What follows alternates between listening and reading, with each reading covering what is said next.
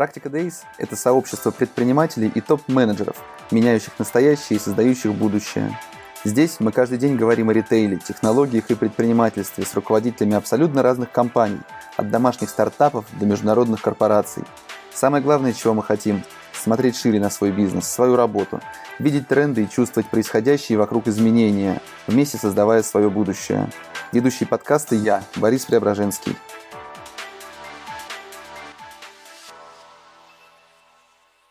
Итак, мы в эфире. Всем привет, всем добрый вечер. Возобновляю традицию вечерних эфиров. А, дело в том, что каждое утро мы говорим о ритейле, о e-commerce, о технологиях, и немножко устаешь от этого, хочется поговорить о предпринимательстве, просто без углублений в какие-то технологии ритейла, без разговоров о продажах, а поговорить о том, что сейчас происходит у нас э, в предпринимательстве, как э, коллеги ведут себя, что реализуют, э, как им это удается, как уезжают в другие страны жить. Э, есть очень много интересных тем, и я стараюсь просто не смешивать их в утренних эфирах, а попробую делать, э, продолжить, как это было до этого, именно вечерних делать. И сегодня ко мне на вечерний эфир подключился Алексей Довжиков. Леш, привет. Всем привет. Алексей находится на Кипре. Сейчас э, у Алексея основные проекты, поправь меня потом, если я неправильно скажу, это Елама, естественно, группа компаний Тринет, самая первая, Варвин, э, это дополненная реальность, виртуальная реальность проект. Алексей, ну, то есть и много других проектов интересных. Э, Алексей достаточно много инвестирует в разные проекты, инвестировал, я так понимаю, сейчас не очень активно этим увлекается, и ведет такую активную предпринимательскую жизнь, э, развиваясь и делая действительно много всего интересного, в том числе вводя другие проекты на зарубежные рынки, и сам живет на Кипре сейчас. Правильно все сказал? Да, правильно. Но как инвестор мы сейчас инвестируем, но я скорее так, как инвестор я еще учусь. Понятно. А расскажи тогда, пожалуйста, какими проектами все-таки ты занимаешься, чем же Алексей Довжиков занимается? Ну, смотри, э, чуть могу сказать, предыдущие 20 лет э, я занимался то, что называется техом, а, автоматизацией интернет-маркетинга, и как раз там часть компании там, ты назвала, самое большое э, мое детище — это Елама. Соответственно, несколько лет назад смотрел, куда двигаться дальше, и выбрал для себя новый рынок, в котором я хочу как бы развиваться и расти. Это VR и AR-индустрию по сути, вот у меня есть два, два таких больших э, фокуса. Это, это тех и э, VR А как третье направление, да, есть группа, компа группа партнеров, с которыми мы инвестируем в проекты. Как таковой там единой стратегии пока не выработано. Смотрим проекты на совершенно разных стадиях, начиная от седов, заканчивая фондами. Угу. Слушай, все-таки ты предприниматель или инвестор? Ну, здесь, значит, такая, как сказать-то, самому тяжело судить. Э, время должно показать, да, то есть как, как у предпринимателя у меня есть какие-то истории успеха. Как у инвестора, вот э, мудрые люди научились, что спросить у инвестора, как дела, можно через 7 лет. Ну, должно пройти еще там, не знаю, сколько-то времени, чтобы вообще сказать, получилось инвестором или нет, но я к этому стремлюсь. Для меня это такой вот следующий уровень, там, выйти из операционного предпринимательства, перейти на инвестиционную стадию. Слушай, ну я так понимаю, что первые деньги, ну, такие первые значимые деньги ты заработал на Тринете, а потом опять-таки выступил как инвестор, вложил свое время и деньги в Еламу, которая выстрелила. После этого взял заработанные на Еламе деньги, вложил туда, туда, туда, туда, и дальше двигаешься поступательно. Все-таки это такой предпринимательско-инвестиционный путь, инвесторский путь, правильно? Ну, я здесь чуть разделяю. То есть, смотри, э, в принципе, то, чем я занимался всю жизнь, я там, с 2000 года брал какое-то направление, за три года его поднимал, ставил человека независимые процессы, дальше следующий. Так был Тринет э, разработка у нас была, потом Тринет SEO, соответственно, потом там интернет, э, веб-факультет в каком-то виде, конференционный бизнес, дальше Елама, ну и внутри Елама тоже некоторые э, проекты. То есть я такой, как это, серийный предприниматель-девелопер. И вот эту часть я не считаю инвестиционной. Ну, то есть понятно, что каждый из этих проектов рождался на предыдущие деньги, какие-то проекты делились инфраструктурой и так далее. Но это все равно чуть-чуть другой подход. Это подход, когда ты веришь в себя, ты вкладываешь там сам в себя, ты находишь синергии, шаришь имеющиеся проекты. Я это отношу больше к предпринимательской деятельности, ну, в моем случае, серийной.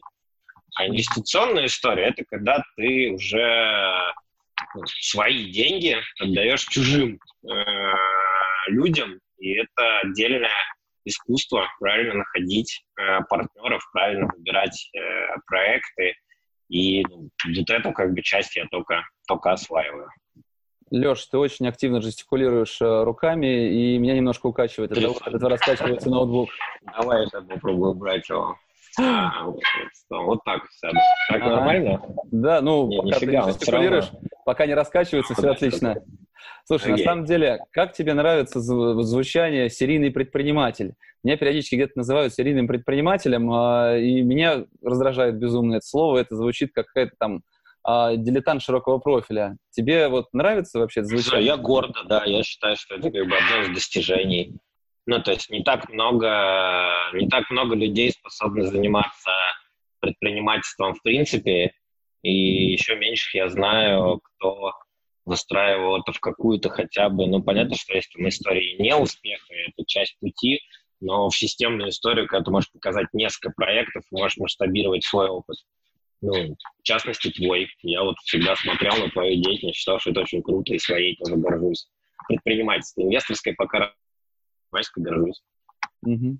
Слушай, на самом деле открой сайт бизнес-молодости и найдешь 1150-200 серийных предпринимателей, которые создали уже дикое количество лендингов и заработали по миллиону каждый. Вот тебе и предприниматели. Здесь, мне кажется, ну, ничего блин, ну, можно любую штуку как бы извратить, понимаешь? Ну, так и инвесторов я тебе могу сказать. Ну, найди, зайди, там есть чуваки, у которых на Фейсбуке сюда, сюда, сюда поинвестировал и так далее. Называть себя инвесторами, это тоже как бы важно. Ну, то есть опошлить можно все, что, все, что угодно, но это не значит, что это относится. Сам, сам по себе термин «серийный предприниматель», не знаю, Илон Маск, там, не знаю, Олег Тиньков, ну, достойные люди, ничего общего с бизнес-молодостью не имеют. Я хочу быть похожим на них, а не на бизнес-молодость. Окей, я возьму себе на заметку, там мне скажут, Борис, почему вы называете себя серийным предпринимателем, ужасно, я дам посмотреть этот эфир. А, если ты сможешь убрать руки со стола, будет еще лучше все-таки. Блин, надо стол был поменять. Ну давай, я буду держать себя, держать себя за руки. Ага. Слушай, чем ты занимаешься во всех этих проектах, которые у тебя есть? Ну, они, видишь, как раз в этом есть как бы разница, да, в каком проекте я как предприниматель, а где как я как э, инвестор.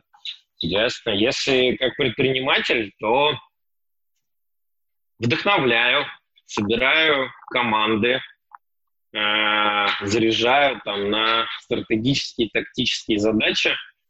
И я, ну, я такой предприниматель-девелопер, я там, если говорить там про новые проекты, то на э, начальной стадии участвую, а там, как говорится, нужно заниматься всем где горит, тем и занимаешься. Вот. Соответственно, по проектам, которые уже взрослые, тут главное вовремя отойти и не мешать э, команде работать, но все равно остаются операционные задачи в роли управляющего партнера. Это общение и коммуникация с другими акционерами, там, с инвесторами, с покупателями, это вот входы-выходы, э, э, ну, какими-то ключевыми, с ключевыми партнерами. То есть в любом случае, если ты как бы построил какой-то бизнес как предприниматель, в этом как раз есть разница, в отличие от инвестора, выйти целиком из операционной деятельности не получится почти никогда. Ее можно постепенно уменьшать, повышать уровень задач, но выйти из этого почти, практически невозможно. Слушай, ну вот я сейчас пытаюсь как раз это сделать, выйти из операционных задач максимально, и это такая опасная штука, именно опасная, но очень увлекательная. И я надеюсь, там, через какое-то да. время поделиться с тобой, как это получится. Мне кажется, что предпринимательство — это как раз а, отсутствие операционки в первую очередь. Ты что-то предпринимаешь, что дальше само работает. А, как нужно придумать, собрать телегу, которую столкнешь с горы, и дальше смотришь, как она дальше катится. Главное вовремя придавать ей ускорение, да, а, и наблюдать, что происходит. Это...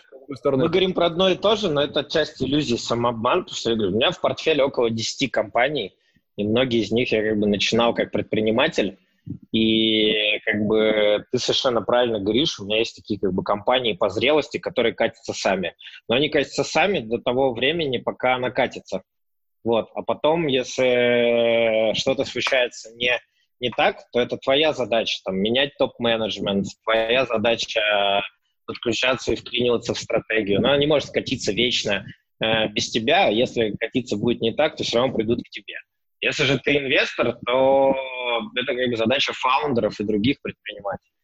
Это очень как бы разные, разные вещи. Поэтому я говорю, что вот выйти целиком из этого никогда нельзя. Отойти и смотреть, пока все хорошо, ну, это, это то, к чему нужно стремиться. Угу. А как тогда в текущей ситуации вообще все, как текущая ситуация отразилась на твоих компаниях? А насколько инерция как бы продолжается, все катится, или все-таки что-то остановилось, и тебе пришлось включать ручной режим? Это про ковид, да, история? Ну, ну да, тут есть вот такая история одна. Ну, я считаю, что там, все команды, компании, ребята справились самостоятельно. Мое участие, ну, все ком... ну, условно говоря, уровень моей погруженности внутрь каждого проекта практически не изменился.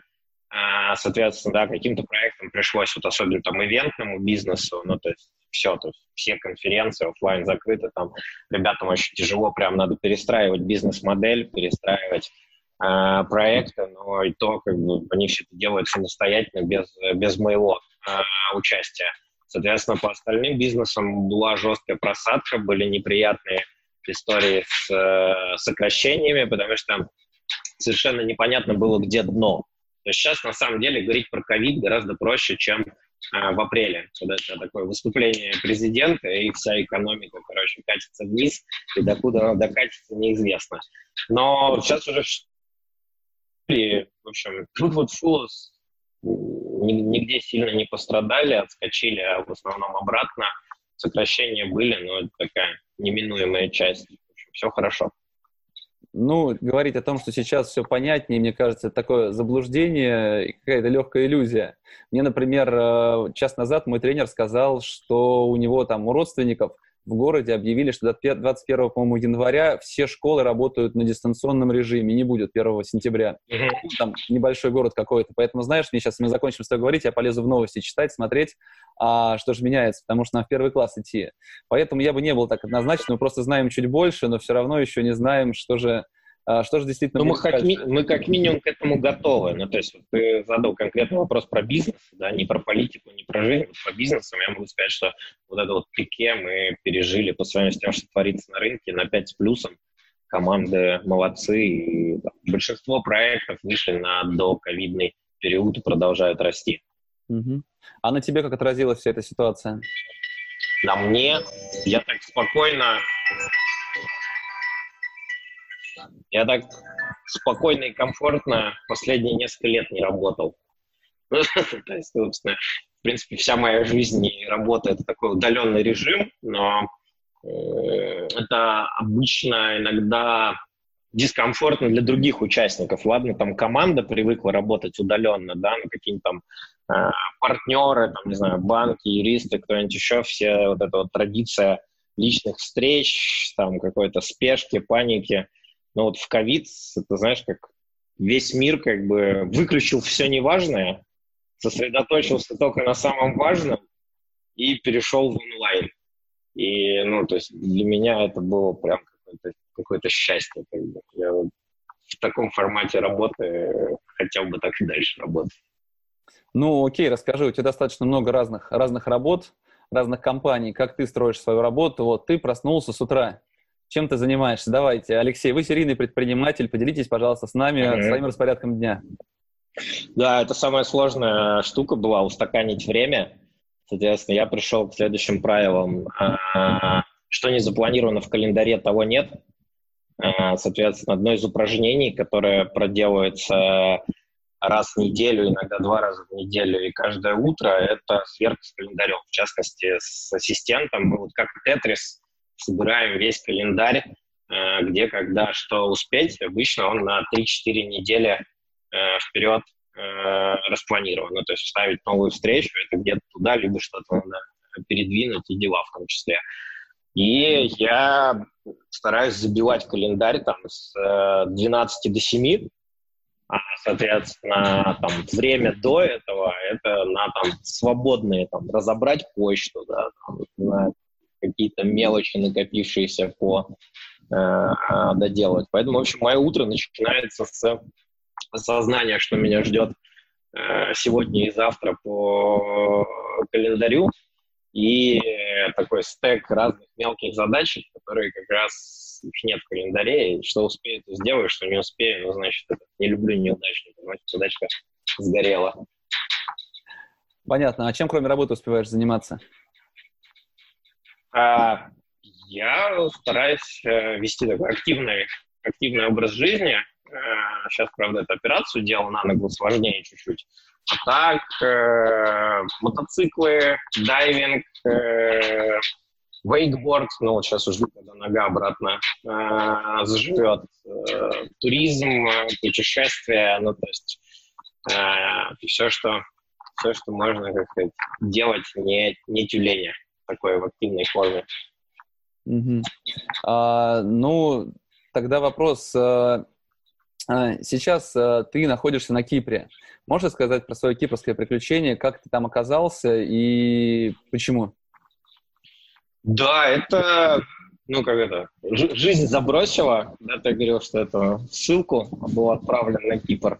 И, в общем, наверное, сейчас уже могу сказать, что об этом и не жалею, потому что, как я тебе говорил, одна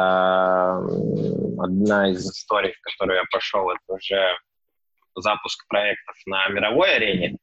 И э, при таком подходе вставал вопрос, как вообще структурироваться, открывать там международные э, компании и двигаться по миру. Вот. И одно из решений было в том числе, соответственно, ну, как минимум для того, чтобы все э, попробовать и запустить там новые проекты в глобальном формате, стать президентом Кипра и повести деятельность отсюда. Оказалось очень классное, приятное место, как с точки зрения там условий по резидентству в плане того, что можно мобильно работать со всем э, миром. Не так много стран, в которых э, ты можешь э, ну, как бы, big global, да, и не сидеть в этой стране как бы постоянно. А второе, Кипр — это совершенно удивительные, прекрасные русскоговорящие предприниматели и люди. Ну, то есть вот вообще вот сообщество и то, как здесь как бы проходит э, жизнь и общение, ну, вот, не знаю, я до этого считал, что в Силиконовой долине самая кайфовая тема, я там тоже немножечко прожил. Ну, вот сейчас могу сказать, что по духу мне, наверное, там, комьюнити на Кипре даже приятнее.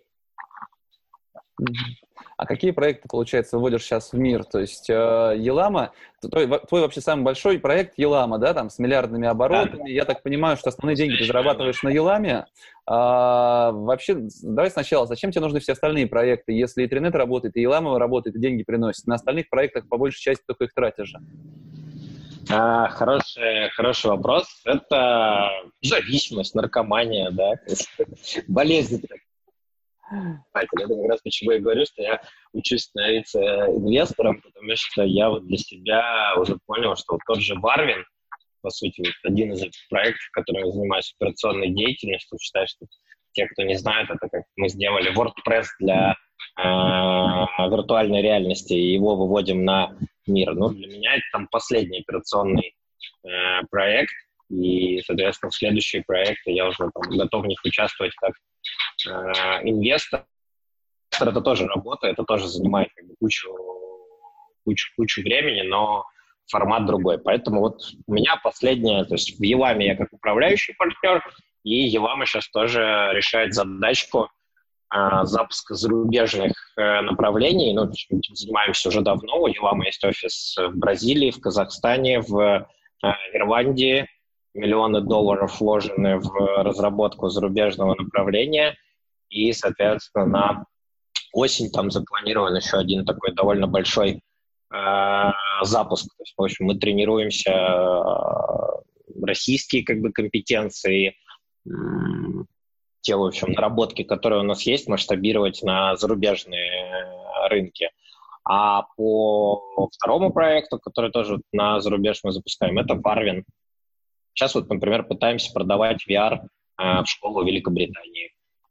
Слушай, расскажи в двух словах про проект. Вы же подняли там миллион долларов инвестиций год назад, если не ошибаюсь. Э, в целом вы действительно строите классную вещь. Я был в Питере как раз на вашем выступлении и видел, как это работает. Как сейчас выглядит проект? Э, что такое в RVR действительно интересного будет в будущем? И какую долю, какое участие во всем, во всем этом будущем вы хотите с ним занять? Окей. Okay. Да, смотри, э, почему как бы Варвин как к этому пришел? Ну вот есть у меня как бы некая история успеха на э, российском э, рынке в Рунете, да, я видел, как строился интернет с 96 -го года на примере России. И сайтостроение, и э, интернет-маркетинг и так далее. И выбрал для себя новый рынок, виртуальная дополненная реальность, потому что это высокотехнологичный рынок, потому что для меня это что-то, что может стать сравнимым с интернетом по объемам и по масштабу, и я хочу найти на нем свое как бы место, чтобы дальше вместе с этим рынком а, вырасти и развиваться. Я считаю, что мы его нашли, потому что любое решение виртуальной дополненной реальности — это а, мультимедийный интерактивный контент. То есть, с одной стороны, говорят, разработка, приложение. На самом деле, все, что делается в VR и AR, это контент, как своего рода и в интернете в том числе, да, то есть можно говорить про какие-то бизнес-задачи этого контента, про какой-то функционал, который на сайтах присутствует, но в общем так или иначе это работа с э, информацией в совершенно разных ее обличиях. Так вот, VR, рынок виртуальной реальности, сейчас находится в неком состоянии зачатка, как интернет 20 лет назад. Выражается это в том, что любое изменение в этот контент ты можешь внести только с программистом.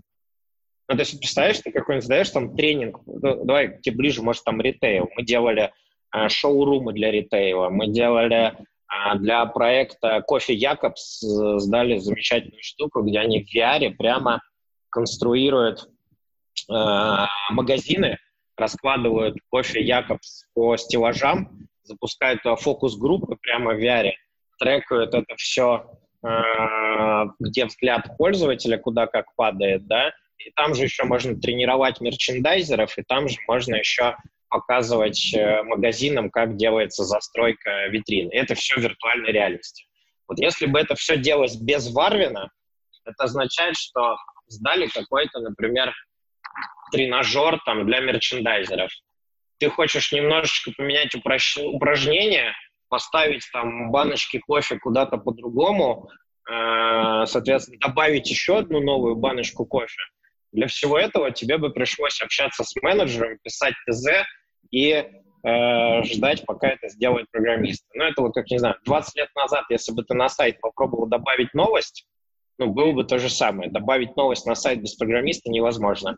Вот эти барьеры мы снимаем. Это про Варвин. Но нужно как бы сказать, что сейчас это только начало э, индустрии. Ты спросил, как бы, почему я вообще этим занимаюсь и что я вижу дальше. Если как бы глобально, э, я делаю ставку на следующую вещь. Вот есть такая вещь, как эволюция контента. Когда-то был текст, да, потом появился текст с картинками, потом появился интерактивный текст в виде HTML и интернета в глобальном понимании. Последний бум — это э, видео, э, контент, и там, основной трафик сейчас в интернете составляет видео. Вопрос, что дальше? Ну, куда двинется человечество? Я не думаю, что видеоконтент — это тупик.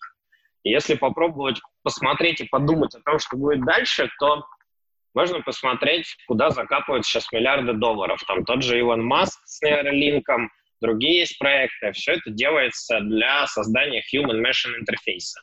Если мы представим, что через 10, 20, 30 лет действительно будет запущен human-machine интерфейс, а, что захотят люди э, потреблять по Human Machine интерфейсу.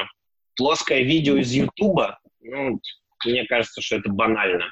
Ну, то есть вот э, одна из вещей, на которые я делаю как бы глобальную ставку, я считаю, что в ближайшие несколько лет нас в том числе ждет эволюция контента в такой массовый потребительский 3D-контент во всех его проявлениях. В VR, AR, Human Machine Interface и так далее. И это изменит и электронную коммерцию в том числе. Ну, то есть это будет означать, что когда ты будешь что-то выбирать и смотреть на сайте, ты сможешь это крутить, смотреть, примерять и э, так далее. А эта эволюция контента, она требует в том числе и новых инструментов для управления этим контентом. Вот так если... Причем, если кратко, для гуманитариев, когда нас спрашивают, что вы сделали, гуманитариям я говорю, что мы сделали PowerPoint для VR. Айтишникам я говорю, что мы сделали WordPress для VR. А венчуром я говорю, что мы сделали первый прототип по синтезу миров, и, в принципе, мы запускаем разные вертикали на платформе по управлению 3D-контентом. Пока это VR, но, в принципе, это может быть не только виртуальная реальность. Слушай, ну не будет ли это как э, с 3D-принтерами, с банальными? Все говорили о том, что сейчас начнется, начнут печататься там предметы интерьера поставили дома 3D-принтер и сами себе отпечатываете все, что захотите. А по факту оказалось, что домашние машины, они, по крайней мере, в текущем состоянии, они не особо интересны, и огромные производства с мощным оборудованием, они могут все это сделать быстрее и качественнее, чем любая домашняя машина. И рынок оказался действительно сильно раздут, и перспектив у него особо никаких и нет в текущей ситуации. Мне кажется, с а ARVR, в принципе, будет, может быть, что-то подобное, то есть все уйдет в какие-то большие платформенные решения, а, при этом все технологии, они еще там 2-3 раза должны будут обновиться по полной, прежде чем это действительно станет популярной. Как ты считаешь? Ну, я согласен с тем, что они 2-3 раза должны обновиться, да, и, ну, как бы пивотов еще много. Если мы говорим VR и AR, их вот нельзя вообще в одну кашу замешивать. Если мы говорим про виртуальную реальность, то, в принципе, вот уже несколько реинкарнаций и там поколений шлемов э, прошло, там всякие болячки про укачивание, э, тошноту и тому подобное, они там решены. Если мы говорим про виртуальную реальность, то я считаю, что в прошлом году э, запуск Oculus Quest, э, доступного и хорошего шлема по виртуальной реальности, это такой вот локус изменения этого э, рынка, и все, теперь надо ждать уже как бы уровня проникновения VR в население, да, то есть хотя бы вот если дойдет там до четверти, то есть когда там, условно говоря, у там, каждого четвертого там, VR хороший, нормальный будет дома, можно говорить о том, что на этом можно что-то э, строить и делать. Мы пока смотрим на сферы enterprise и образования, ну, проще, тебе не нужно как бы ждать, пока это появится у каждого дома, это конкретные прикладные задачи, которые можно решать э, уже а, сейчас.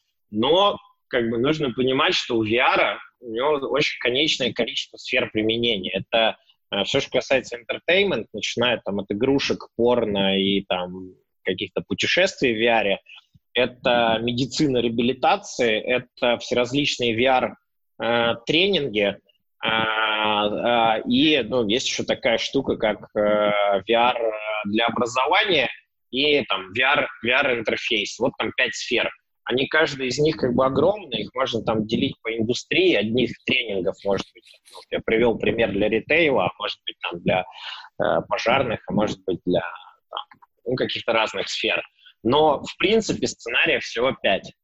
Но нужно понимать, что дальше когда мы говорим про AR, дополненную реальность, то это бесконечное количество применений. Вот просто можем сейчас с тобой сесть, это просто 8 часов вот подряд придумывать о том, как можно применять дополненную реальность. Вопрос лишь один. Будут ли у тебя удобные, э, дешевые, кайфовые как бы очки, э, которые, ну, будет, знаешь, там не с такой бандурой там в метро заходить, да, а ну, в повседневной жизни использовать. Судя по тому, сколько миллиардов долларов в это закопано, ответ э, будет. И вот когда будут такие как бы очки, а это, ну, в моем понимании, там, ну, до массового продукта лет там пять еще надо э, подождать. Вот тогда будет этот рынок. То, что ты обозначил как риск, ответ. Если таких очков не будет, то и рынка не будет. Ну, то есть, возможно, это ответ про 3D-принтеры, потому что нету как бы дешевого 3D принтера удобного, который вот можно поставить, ну, как очки, а где пошел, да, то есть все-таки 3D-принтер — это такая штука для гиков, ты не можешь поставить это на... Если 3D-принтер работал как э, в Стартреке репликатор, ты поставил рядом с микроволновкой, подходишь к нему и такой говоришь, американо с молоком. У него опыт, он выдал американо с молоком. Я думаю, все бы пользовались 3D-принтерами, да? Вот AR-очки, они должны быть такими же. Не устройство для гиков, а дел и пошел. И в этом плане я не специалист в 3D-принтерах, но про AR-очки я тебе скажу, что технологически это более чем возможно. Но мне кажется, что будет презентация в каком-нибудь, когда там у них в сентябре, в октябре в какого-то года Apple выпустит это устройство. Естественно, вся э, аудитория Apple сразу пойдет их и купит. И вот тебе, пожалуйста, погружение. А дальше какой-нибудь э, AR, VR, я не знаю, там э, iTunes, откуда начинают качаться приложения, и мгновенно все, даже те, кто раньше не разрабатывал, начинают срочно разрабатывать различные приложения. И все, старт дан. А к этому моменту, насколько я понимаю, главное тебе доработать хорошо свою платформу и успеть ее разрекламировать, распиарить, выйти за рубеж и кому-нибудь продать. Такая цель, нет? Ну, во-первых, я считаю, что все-таки я как, оптимистично смотрю на VR, но не настолько радужно, как ты. Я не думаю, что с первой версии очков Apple что-то кардинально э, изменится, да, ну, то есть это будет очень важный, но такой первый э, шаг в эту э, сторону, потому что, ну, поживем, увидим, но, скорее всего, это будут не совсем те очки, про которые вот мы говорим, да, когда дело пошел, и это будет... Смотри, если мы говорим про дополненную реальность, то а, ну, Go называют дополненной реальностью, в телефоне называют дополненной реальностью. А, давай назовем это по-простому. Есть плоская дополненная реальность, когда действительно что-то выводится ну, поверх твоей картинки. Или как были там Google Glasses, когда у тебя очки, и справа у тебя мониторчик, который тебе дополнительно какую-то информацию дает. Это одна история. Полноценная дополненная реальность — это когда поверх объектов — это совмещение реального мира с цифровым. Это ты на кухне делаешь какое-то блюдо, да, а тебе поверх как бы показывается, как его разрезать э, надо и так далее. Вот это реальное будущее, оно технологически как бы возможно. Предполагаю, что первые версии очков, которые выйдут, они все-таки будут дорогие и не совсем с таким э, сценарием использования, что-то среднее. Действительно, должно еще там 2-3 э, поколения, ну, ну, поколения там, а новых устройств появиться, прежде чем это будет работать действительно в таком формате и станет э, доступным. Вот к тому моменту мы должны быть готовы на рынке уже со своими партнерами, с контентом и так далее. Но я думаю, что это не этот э, год. А по поводу продаться, у меня есть такая философия, что ну, бизнес стабилен и стоит хороших денег, если он э, кэш-позитив. Ну, то есть вот эта вот история, когда ты бежишь там от капитализации, капитализации от раунда как бы к раунду, следующий раунд не поднял тебе как бы капсда, ну, то есть, не знаю, у каждого свое конфу, это не мое профу. Поэтому я стараюсь построить бизнес, который делает продукт, который нужен рынку, за который люди готовы платить э, деньгами, и это как минимум как бы не убыточно и позволяет проекту развиваться. А еще лучше приносит денег. Если по дороге при этом еще и вырастет капитализация и придет какой-нибудь большой брат и скажет, парни, вы сделали крутую вещь, продайте деньги, и дальше она полетит еще быстрее, ну, why not? Как бы я, я буду рад, но это не есть э, сама цель. Угу. Слушай, ну, возвращаясь к Apple, я думаю, что первое поколение очков, э, может быть, будет не очень удачным, не очень крутым, но это будет образовывать э, население нашей планеты, рассказывать об этом продукте, в целом об этом будущем, с одной это стороны. А с другой стороны, простимулирует всех разработчиков бежать срочно что-то разрабатывать. К моменту выхода вторых там, или третьих очков будет уже такая хорошая экосистема должна быть, в которой, может быть, кто-нибудь и в том числе купит ваш проект, чтобы в нее влиться, потому что это станет таким э, ключевым трендом в развитии таких технологий э, визуализации. Поэтому тут, безусловно, это будущее. Я хотел поплотнее изучить все это будущее до пандемии, но, к сожалению, тут все спутали, а, вирусы спутали все мои планы. Скажи, пожалуйста, ты сказал все-таки про вывод за рубеж компании, то есть Елама уже много где представлена, Варвин вы выводите, все-таки как с твоей точки зрения выглядит вывод за рубеж IT-продуктов, а, а, рекламных продуктов правильный? Потому что я знаю очень много историй от совершенно разнообразных компаний, как они умудрялись выйти провалиться, выяснить, что в этой конкретной стране такое-то законодательство, и уволить этого козла, которого ты взял на работу, ты больше не можешь, заплатить ему надо такое космическое денег или количество денег, или нужно взять этих юристов, или ты не оформил такие вещи. И в целом это дичайший головняк. А, как ты с этим, вы с этим справляетесь, и все-таки какой-то рецепт, может, выхода, как это правильно делать с MVP э, или основательно садиться? Поделись, пожалуйста. О, это я могу поделиться историями э, неуспеха и как бы набитыми э, шишками. Значит, ну, хотя тоже с чем сравнивать, да, в каких-то форматах это может быть история успеха, но для меня нет, потому что Э, потому что ты берешь у меня интервью и говоришь, самое твое как бы большое достижение, да, там, это Елама России. Ну, как бы, соответственно, это означает, что твой вопрос, да, как бы все остальные как бы проекты пока находятся на совершенно другой стадии. Может быть, это успешнее, чем если сравнивать с каким-то студенческим, да, проектом, но для меня самого пока нет. И какой-то истории за рубежом я не э, построил, а только нахожусь вот в процессе и поиске. Механики, ну, я могу рассказать про разные э, вещи. Соответственно, во-первых, мой опыт э, очень важно иметь людей и партнеров э, именно в той локации или за рубежом, куда ты выходишь.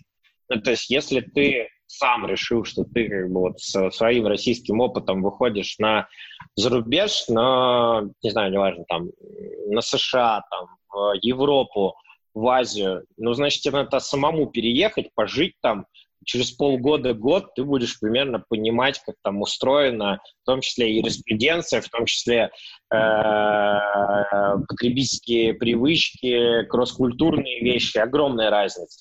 Соответственно, как минимум э, можно брать там кантри-менеджеров или людей на местах, и в том числе мои все там попытки построить зарубежный маркетинг из России, ну, те, в тех частях, где я лично принимал как бы участие, я не, э, не во всех как бы историях, некоторых там команды самостоятельно работали, показывают, что правильнее делать это сразу с как минимум там с одним или с какой-то командой маркетологов из-за э, из-за рубежа. Ну, то есть иначе ты будешь очень медленно двигаться, очень некачественно, это будет постоянные делания, переделания, поправки и так далее. Вот. Второе, что, что еще можно посоветовать про зарубеж? Зарубеж очень разный. Например, если мы говорим там про Америку, про Европу, то это отдельно очень важное конфу, умение владеть э, LinkedIn и э, назначать э, каздевы и интервью. И вот эти вещи можно как раз делать и из России. Они очень сильно помогают проработать и понять э, то, куда как бы стоит прикладывать усилия, а куда даже там не стоит десантироваться. Я могу сказать, что, например, в нашем случае по Варвину сейчас команда бежит с трекерами акселерации Free, Free Go Global. Честно, ребятам респект. Очень как бы классная, хорошая как бы акселерация. И там вот целенаправленно, в том числе учат там конфу, отработки э, баз по LinkedIn. Если честно, мне кажется, что в России бы вообще не работало. Я не представляю, как, как можно там по ВКонтакте, по Фейсбуку там отправлять сотнями инвайтов и из этого что-то... Ну, наверное, тоже можно, но э, как бы в России есть там другие, более понятные для меня инструменты. За рубежом вот LinkedIn для старта очень хорошая э, тема. Могу, например, сказать, как Э, э, какое осознание постфактум пришло после запуска в США. Мои первые попытки в США были взять партнеров USA, да, настоящих. Ты про Еламу или про Варвин? Про Варвин, например, да, mm-hmm. там SEO, SEO а, американский. У Еламы нету в США, представьте, Еламу как раз Бразилия, Бразилия неплохо растет, и Ирландия. А мой личный опыт, вот, например, был в США и, соответственно, заехал в долину там с партнерами, с проводниками, какое-то время там поварился. Э, ну, например, могу сказать, что очень важно понять, э, какая задача стоит от США. построить продажи или привлечь инвестиции. И фокус в том, что в США привлечь инвестиции без реальных продаж в США практически невозможно. Получается, что это ну, очень связанные между собой вещи. Неважно, сколько и как ты продаешь там в России, это все там множится на ноль, как бы ты должен делать продажи в США. Вот. Э, получить инвестиции на то, чтобы сделать первые продажи в США, э, в США практически невозможно. Ты их должен получить в России или где-то там в другом э, месте. И, например, вот с тем же Варвином мы говорили, нас фокус — это enterprise и образование. Вот две, два направления, в которые больше всего сейчас строится продаж. И вот мы как бы, понасчитавшись книжек, посмотрев всего, приехали в долину. А в долине сидят research лаборатории и э, инвесторы. А если тебе нужны как бы продажи, то десантироваться нужно в Нью-Йорк. Вот. Ну, то есть Например, вот для, если бы я там сейчас второй раз, да, там делал такой э, заезд, то я бы скорее бы э, говорил о том, что там высаживаться в какой-нибудь нью-йоркский акселератор, э, бегать по Нью-Йорку, как по Москве такой, да, там, э, ужаленным в, э, в попу, делать, делать, делать, делать продажи, ну, а за инвестициями можно и там раз в пару недель и в долину э, слетать. Так что, в общем, по США вот, реально рекомендую задумываться о том, где будут первые э, продажи. Это довольно важно. Угу. Слушай, ну а бюджетов какие вообще деньги необходимо выделять на экспансию? Ну вот мы сейчас как бы проекты смотрим разные инвестиционные. И мое личное мнение, я просто смотрю, миллион там. Ну вот миллион там для стартапа, неважно там на какой, как бы, ну если ты маленький, да, если маленький, то есть там для той же э, Елама, если это большой проект, и ты хочешь сразу строить такие большие штуки, то это миллионы, да? Если долларов. мы говорим о том, что... Да, долларов. Долларов, там, евро и так далее. Если мы говорим про проект, который, ну, там, маленький, да, там сам двигается, ну, миллион. Я знаю фонды, которые вот прям вот смотрят презы инвест-модели, если э, у проекта не просят инвестиций меньше миллиона, а говорят, что идут на США, то их просто вот, их на интервью даже не приглашают. Ну, потому что вероятность, конечно, есть. Есть очень много историй успеха, когда рассказывают какие-нибудь там парни из-за Урала, сидя в Урале, ну, за Уралом там сделали продажи, а потом кто-то пришел, у них проинвестировал, купил, они есть, они реальные, никто никого не обманывает, но только никто не рассказывает о том, что кроме такой истории успеха есть еще тысячи историй успеха, когда там по миллиону долларов закопали и как бы еще ничего и не получилось. Поэтому у меня в голове, по моему опыту, если мы как бы двигаемся, то миллион нужен. Угу. Слушай, ну вообще все начинается, правильно я понимаю, с того, чтобы приехать и пожить сколько времени нужно пожить и в каком формате ехать? Просто приехал, снял квартиру и живешь себе, или ищешь какие-то тусовки, с кем общаться, или находишь, как ты сказал, проводников, а, ищешь людей из, условно, нашей тусовки, там, фейсбучных, кто там уже работает, а, с ними связываешься. Вот с этим расскажи. То есть ты пожил в разных местах, остановился на Кипре. А, ну, во-первых, и почему в итоге все-таки на Кипре? Насколько это осознанное решение с точки зрения именно там налогообложения каких-то таких юридических вещей, или все-таки действительно тусовка, сказал, сыграла большую роль. То есть э, куда и как лучше ехать, и в каком формате там жить, чтобы погрузиться во всю эту специфику и понять для себя перспективы рынка? Видишь, тут очень разные э, задачи. То есть давай, я в этом плане не репрезентативен, и когда там на меня смотрят как на предпринимателя, да, то... Серийного вот эта формулировка, да, она многих выклинивает. И я как бы много инвестировал сам и много поднимал раундов в, в свои проекты. Ну, много относительно, да, несколько раз поднимал эту там, сумму там, в масштабах там, от полумиллионов до там, полутора миллионов долларов. Кстати, второй раунд тоже мы еще, еще подняли э, денег. И когда общаешься с инвесторами, говорят, блин, там, да, предприниматель должен быть э, бедный и голодный. И, типа, соответственно, его там проект, которым он занимается, это должен быть последнее, самое святое, что у него есть в жизни, за что он там, не знаю, жизнь свою отдаст. ты на себя посмотри, ты летаешь по всему как бы миру, ты вообще не предприниматель.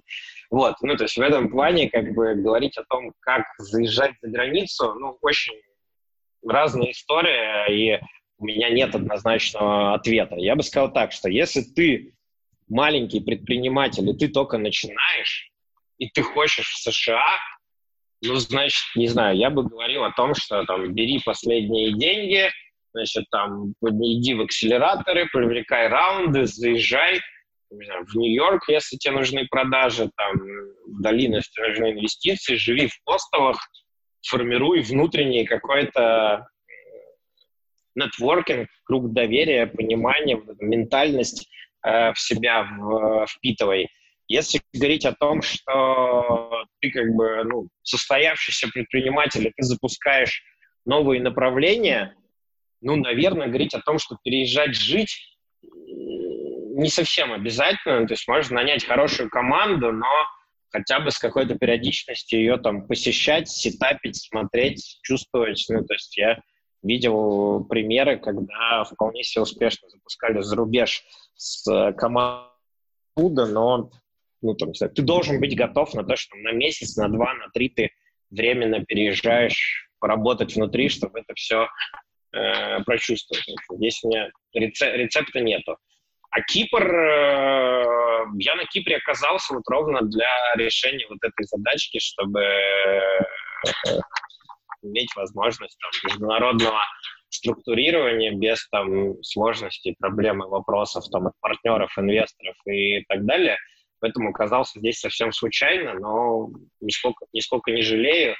И вот даже сейчас откроются границы, я не верю, что я отсюда уеду, наверное, какое-то время еще здесь поживу. Но вообще хочу вернуться в Россию. И в следующем году в Россию поеду, наверное. Понятно. Слушай, расскажи тогда все-таки, что для тебя предпринимательство? Это э, кайф и возможность наслаждаться свободным временем или, наоборот, какая-то бесконечная пахота? Для меня предпринимательство — это творчество. Ну, то есть я так, я так рисую. Ну, то есть это самореализация, да, когда ты что-то творишь и создаешь, и в этом и есть как бы часть э, наркомании, то, от чего как бы сложно э, отказаться. Потом как раз еще возникает сложность вот этого правильного нахождения баланса между э, тем временем, которое ты тратишь на предпринимательскую часть и отдыхом. Ну, мне лично, я, я трудоболик, и я, соответственно, в принудительном порядке по расписанию э, заставляю себя отдыхать и учу себя делать. Слушай, ну кайф от того, что ты придумал что-то интересное, стал делать, кайф от того, что это зашло, а, кайф от того, что это принесло деньги, или наоборот, э, кайф от какого-то мазохистского, какое-то мазохистское удовольствие от того, что все сгорело, и ты ищешь варианты решения данной проблемы. Нет, конечно. Ну, то есть смотри, это тоже как раз, наверное, один из, э, одна из историй, почему вот я там взрослее, набираясь там опыта, перехожу от предпринимательской к инвестиционной части, потому что действительно, вроде как самое кайфовое — это идея, да? Но идея, которая не материализовалась, ну, это как бы фигня какая-то, да? То есть вот идея, которая материализовалась, это круто.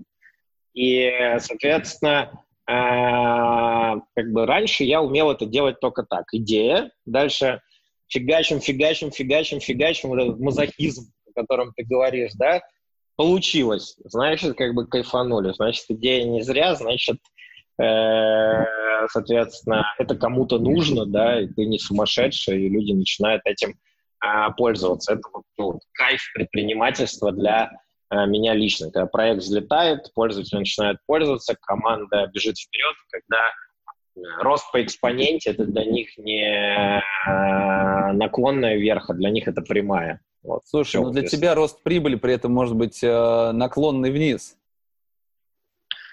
Да не, ну, на моей практике нет. Я не, то есть если это так происходит, значит, что-то не то делаешь.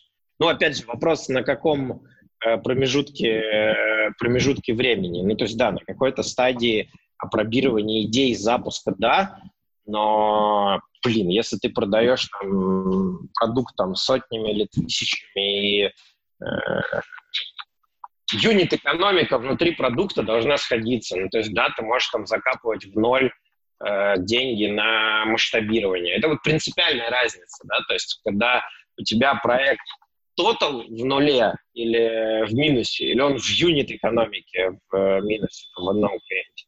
Если в юнит-экономике в минусе, ну, значит, для меня лично это означает, что ты чем-то не тем занимаешься, и когда тебе говорят о том, что, когда мне рассказывают о том, что, блин, зато проект стоит там хрен знает сколько денег, потому что он хрен знает сколько пользователей, но вот я от этого кайфа не испытываю. Ты спрашивал, да? Для меня день — это как ну, мера востребованности, мера успеха, там, мера э, качества, да, и если оно как бы не, не складывается, значит, не складывается как бы продукт.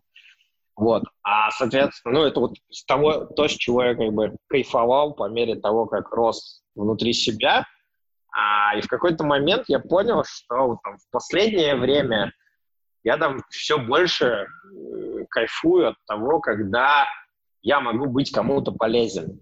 Ну, то есть вот когда ты, естественно, занимаешься вот этой вот рутиной, как бы, да, ну, я не знаю, там, мазохисты, может, от этого как бы э, кайфует. Когда ты делаешь что-то полезное там, для пользователей, для команды, да, там, для партнеров, э, и вот это вот срабатывает, вот эта вот история, что твоя идея, она же получает результат, ну, как бы пользу для кого-то, но только на гораздо более коротком э, кусочке. Ну, вот это удовольствие. И в этом плане я как раз там вот инвестиционную деятельность для себя вижу как у меня есть опыт как бы, портфельных проектов инвестиционных, в которых э, команды, в которые проинвестировал, относятся... Я считаю, что хороший инвестор, э, он дает возможности, это уже как бы дело команды, пользоваться этими возможностями или нет. Ну, то есть это не только... В моем случае это не только про деньги. И у меня есть опыт компаний в портфеле, когда ребята к этому точно так же относятся. Когда у них возникает какой-то вопрос, какие-то задачи, они приходят, говорят, Алексей, помоги вот в этом, вот в этом, вот в этом. Ну, я от этого, если я могу помочь, я от этого кайфую. А, и, ну, почему в том числе я как бы иду на, в инвестиционную историю. Угу. Деньги это, это мера, мера этого результата. Ну, все твои проекты, получается, приносят тебе деньги, которые уже перешли этап стартапа, если говорить по времени разделять? Нет, нет, не все.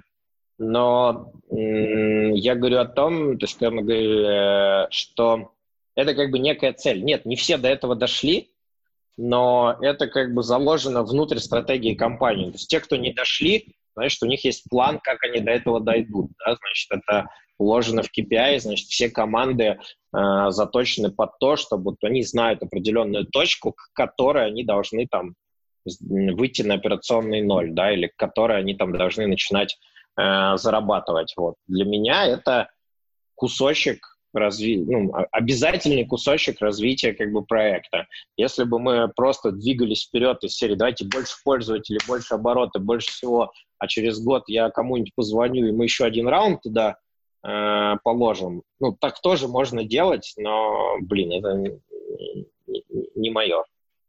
А как у тебя получается переключаться между всеми проектами, когда звонят оттуда, пишут отсюда? То есть мне это дается действительно тяжело, потому что когда ты занимаешься сразу несколькими вещами, у тебя в почте а, письма от, от разных совершенно проектов, тебе нужно сделать вот это, вот это, вот это, действительно тяжело. Как у тебя это получается? Я разные практики пробовал. Когда только начинал, я сегментировал по неделям.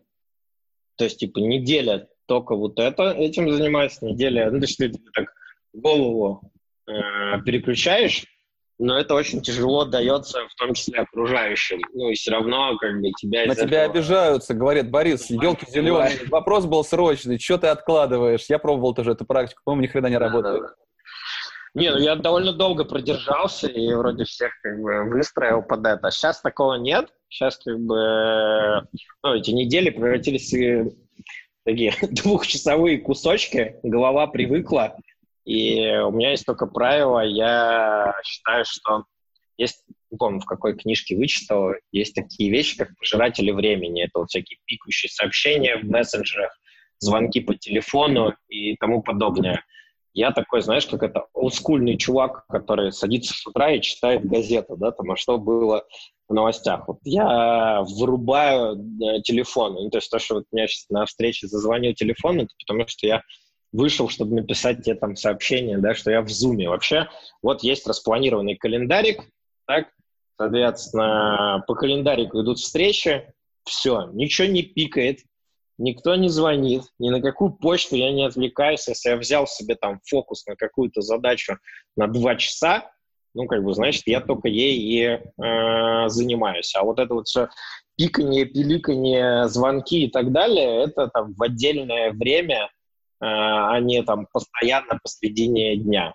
И, ну, что, как, как мышцы накачиваются, то есть я никакого психоза не испытываю. У меня, может быть, за день э, 4-5 встреч, э, по совершенно разным тематикам, на совершенно разных стадиях. То есть да, там, в одном месте мы там обсуждаем не знаю, там, показатели по первым конверсиям и бюджеты на рекламные кампании на сотни долларов, в другом месте мы там обсуждаем проект на десятки миллионов долларов, эти две встречи идут э, подряд. Э, вот. Но единственное, как бы, главное, чтобы не было вот этого чехарды, как бы каждые 15 минут как бы, тебе там кто-то прилетает, сажает обезьянку на плечо. Если от этого избавиться, то, в общем, мой мозг справился, это возможно. Но опять-таки люди обижаются. То есть у меня тоже выключены все мессенджеры. Mm-hmm. У меня есть время, я открываю Facebook мессенджер почитать. Причем я читаю, есть сообщения от там, знакомых людей, кого-то, я их быстро пробежался. Если не очень хорошо знаком, я там раз в 3-4 дня прочитаю, а там уже такие слезные... Логично. Да, да Борис, да. почему вы не отвечаете? Или там WhatsApp. Люди привыкли, что если пишут WhatsApp или SMS, им необходимо сразу же, ну, необходимо, то есть им точно сразу ответить. Я говорю, ну, позвоните, если срочно было, зачем нужно было вот написывать в мессенджеры, там, говорить, Борис, ну, почему ты не отвечаешь, если позвонить можно. Я не читаю мессенджеры постоянно, то есть периодически включаю посмотреть в определенное время. Когда почту проверяю, тогда же проверяю мессенджеры. Все. И на самом деле это совершенно правильная история, как мне кажется. Слушай, я учусь брать интервью, разговаривать в эфире, и в большом количестве разных книжек написано, что у гостя нужно спросить, Алексей, расскажите, пожалуйста, дайте совет начинающим предпринимателям, как построить успешный бизнес, чтобы можно было жить там, где вы захотите, заниматься тем, чем вы захотите, как все это сделать? Вот, Алексей, поделитесь, пожалуйста, секретом успеха. Секретом успеха? Нанимайте правильных людей. Все. Хорошая команда. Доверяйте команде. Давайте команде э, порулить. Если собрать хорошую команду и дать ей порулить, то все получится. Я, я считаю, что большинство как бы, моих историй успеха связаны э, с моей компетенцией собрать правильную команду. Там, где не собрал, там провалилось. Слушай, на самом деле я прям вот сто процентов с тобой согласен. Единственное, я добавил бы, я вообще считаю в целом, что работа предпринимателя – это собрать команду и наладить систему, которая позволит самому, самой системе э, развиваться, совершенствоваться и решать проблемы без привлечения тебя как собственника, как руководителя. Вот, наверное, это самое правильное. Спасибо большое, что присоединился, получился классный разговор. Я, честно, кайфанул немножко, абстрагировавшись от ритейла. Это очень здорово. Я надеюсь, еще сходим в какой-нибудь гастробар, если и покурим кальянчик, если не в Питере, то на Кипре. С удовольствием. Ну, и все. Ага, откроют, куда-нибудь поеду обязательно. Взаимно, давай, счастливо, спасибо, пока. Напомню, это был подкаст «Практика Дейс», а меня зовут Борис Преображенский. Если вам понравился выпуск, поставьте оценку и оставляйте комментарии. Пишите, какие темы вам интересны и кого позвать в гости в следующий раз. Практика Дейс выходит в прямом эфире каждый будний день у меня на Фейсбуке. Еще видеозапись эфира удобно смотреть на YouTube.